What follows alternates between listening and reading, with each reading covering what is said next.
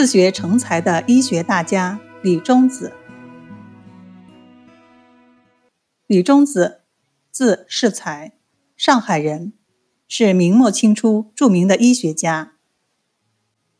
他出生于一五八八年，他的曾祖和祖父都为抗击倭寇而战死疆场。他的父亲李尚衍博学多才，对兵法也颇有研究。李中子两岁的时候，父亲中了进士，曾任职兵部和吏部。但是很不幸，李中子四岁时，父亲就因病过世了。父亲去世以后，李家家道中落，依靠李中子的大伯李尚雅的接济，勉强度日。李尚雅也是才华横溢，下笔千言。但为了养活自家和弟弟一家老小，只能放弃科举，以捕鱼打猎为生。李中子非常懂事，知道伯父的不易，便暗暗发奋读书。十二岁就中了秀才，家里人自然都非常高兴。很多人家也觉得他前途远大，都争着来提亲，想把自家的姑娘嫁给他。所以，李中子不到十五岁就结婚了。正当二人享受幸福生活的时候，他美丽娇柔的妻子病倒了。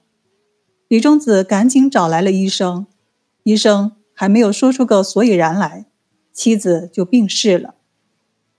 这一年，李中子才十五岁。真是祸不单行，悲伤的事接二连三。李中子还没有从丧妻的痛苦里解脱出来，母亲又病倒了。他接连请了好多位医生，也没有治好，母亲也过世了。这一年，他十七岁。父亲、母亲、妻子，居然都被病魔夺去了生命，这对一个人的打击简直是致命的。李中子欲哭无泪。他和哥哥安葬了母亲，回到空荡荡的家时，感到了彻骨的痛心。他整夜无法安眠，做了一个重大的决定，开始学医。这时的李中子虽然下了学医的决心，但还没有投入全部的精力，因为还有科举要考。他一边看医书，一边学科举书，结果很不乐观。二者的进步都不大。他参加了九次科举考试，都没有中举，仅仅获得了副榜贡生。原因是他这个人很直率，写的文章很高标，与八股文中规中矩的文风要求不符，让阅卷的老师感觉很不爽，当然也不会给他高分了。这让李中子非常郁闷。这时，又有一件事对他的打击很大。二十四岁那年，他的哥哥又病倒了，这可把他急坏了。父母去世以后，只剩下哥俩相依为命，哥哥是他唯一的亲人了呀。李中子急得如同热锅上的蚂蚁，到处求医治病，结果很让他伤心。哥哥带着对弟弟的牵挂。离开了人世，李中子肝胆俱裂，失声痛哭。他痛定思痛，决心放弃科举考试，一心一意认真学医。从此，他埋头学医，把家人病亡的悲痛转化为悬壶济世的决心，日日苦读《内经》《伤寒论》等古典医籍，以及宋元名家之说。李中子真是自学成才的典范。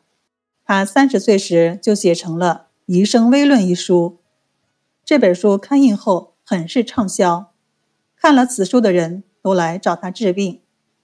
当时整个江南都把他当作仲景在世，找他看病的人络绎不绝。他一边行医一边著书，主要有《内经之要》《医宗必读》。雷公炮制药性解、伤寒扩药等。李中子十分重视阴阳水火的相互关系，认为阴阳水火是万物之本，在人身之中即是气血，水火宜交不宜分，水火的升降出入、运动不止，推动了万物的生长和发展。在水火阴阳的关系中，阴虽根于阳，阳虽根于阴，但是阴阳二者。阳对于生命活动尤为重要，因此气血阴阳俱虚者，补气补阳当在其先。他提出了气血俱要，而补气在补血之先，阴阳并虚而养阳在滋阴之上的理论体系。李中子还认为，治病求本就要掌握生命之本，而生命之本。不外乎先天之本与后天之本两个方面。他提出了肾为先天之本，脾为后天之本的学术观点。对于脾肾的关系，他认为脾和能益肾，脾安可治肾安，二者有相赞之功能。治疗时补肾理脾，法当兼行。对于脾肾之病的治疗，他总结道。治先天之本，则有水火之分。水不足者，用六味丸壮火之主，以治阳光；火不足者，用八味丸益火之源，以消阴翳。治后天根本，则有饮食劳倦之分。饮食伤者，止竹丸主之；劳倦伤者，补中益气主之。因此。李中子对脾肾的治疗，基本上继承了李东垣、张元素理脾、薛立斋、赵养奎补肾之法。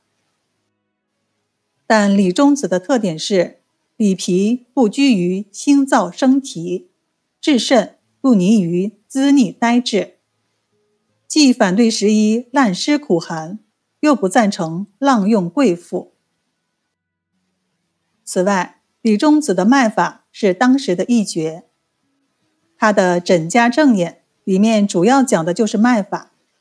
后来，他把自己的侄子李延世，也就是他伯父的孙子，培养成了脉学专家。李延世还写出了著名的《脉诀汇变》一书，也算是报答了伯父的养育之恩，对他也是一种心理上的安慰吧。李中子在中医的传承方面也做了很大的贡献。他在江南广收弟子，为江南培养了大批的医学人才。其学一传沈朗仲，二传马元义，三传优在精，均为明清时期较有影响的大医家。而李中子的学说经过弟子的传承和发展，也成了中医理论里。不可或缺的一个部分。李中子自学而成大家，在行医的道路上，他走出了一条不偏不倚、中正平和的中医之道。他的《中医诊断学》《先后天根本论》《水火阴阳气血论》，以及他提出的治泄泻九法、治龙闭七法等，对后世的启发和影响都很大。